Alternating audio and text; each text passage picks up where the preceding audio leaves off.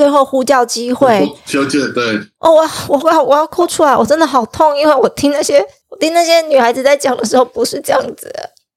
所以他说，他有很长一段时间，就是这个作者他写，他有很长一段时间，他都避免用强暴犯这样的一个名词来称呼这个加害人，因为他害怕会被纠正。就我想问各位，今天如果是一个阿嬷带着自己的女童去找一个阿公聊天，那阿公看小孩很可爱，带他去那个买糖果，回来之后也没什么异样，就阿妈就问他说：“哎，你们去哪里玩啊？”他结果这个小女童说：“那刚才阿公跟我玩我尿尿的地方。”那很开心的讲。法官就开始问说：“啊，你那时候有没有叫啊？哦，我看监视器里面你没叫啊，就好像会有一种，对啊嗯对，就没有抵抗啊，嗯，对，会变这样去汽车旅。馆的时候看起来都没有都没有表示反对，看起来心情很好啊、那你为什么还跟他去汽车旅馆呢？对不对？